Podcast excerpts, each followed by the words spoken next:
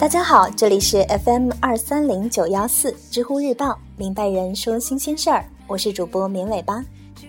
今天的节目呢，我们来讨论一下有哪些大学的居住环境比较好。针对这个问题，有一位知乎用户叫做“我愿明白你”回答了这个提问。有些机构把 Washington University in St. Louis 的居住环境排为全美第一。如果你住在学校宿舍，那么生活大概是这样的：你可以选择住在比较经济实惠的传统型，或者设施更齐全的现代型宿舍。后者的每个套房都有独立的卫生间。你可以选择一个人住，也可以选择与一到八名室友住套房。如果不想吃食堂，每层楼基本都有公用的厨房。此外，还有洗衣房、电脑房、自习室、台球厅、电视房、钢琴房和乐队排练室等等。每栋宿舍楼都有自己的文化和传统，比如说，下面这栋楼呢，觉得自己长得像霍格沃兹，所以每次的万圣节，学生就会把四层楼分别装扮成霍格沃兹四个学院的样子。我们楼比较 nerdy，传统有 Sex in the Dark。就是大家围在一起，关灯，在黑暗中进行性教育。据说这样可以避免尴尬。大一之后可以申请 block，就是主题公寓楼，供一群志同道合的人住在一起。比如你喜欢搞乐队，就可以跟会乐器的人申请一栋楼。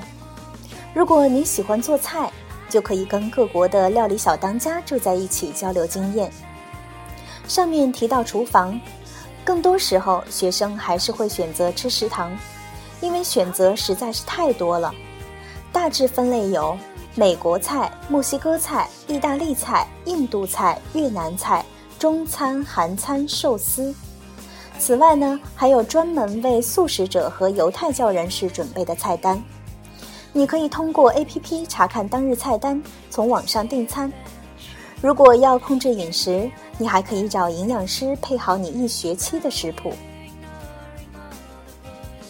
为了照顾刷夜的同学，宿舍区的食堂开到凌晨两点，提供各种高热量夜宵。为了抵消掉这些多余的热量，食堂楼上开设了健身房。一般学生是用饭卡消费，学期结束饭点会清零，所以如果饭点有多。大家会跑去学校的五星级餐厅小小挥霍一下，因为学校周边比较市郊，宿舍区差不多就是个小型社会了。警察局、邮局、小超市、药房、诊所、运动场地都不过是几分钟的路。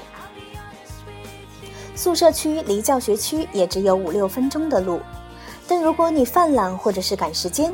也能选择二十分钟一班的班车，学生开发的 APP 能够实时显示班车的位置，这样就不容易错过班车了。学校的园艺师也非常用心，学生也会参与一些校项目，学生也会参与一些项目改造校园，一年四季景色大概就是这样的。那么回答者也给出了几张非常漂亮的图片，我们这里就没办法看到了。学校最大的体育场呢，是为1904年的世博会建造的。当年的夏季奥林匹克也在这片场地上举行。每年春天，学生会花一周的时间建造一个游乐场，组织狂欢节。这是美国最早的学生运营狂欢节了。给比校打了一个小广告，也供申请中的留学生参考。很多人把它当成华盛顿西雅图的一个分校，但它其实不是任何学校的分校，也不在西雅图，也不在华盛顿，而是在 Miles Davis 的故乡圣路易斯了。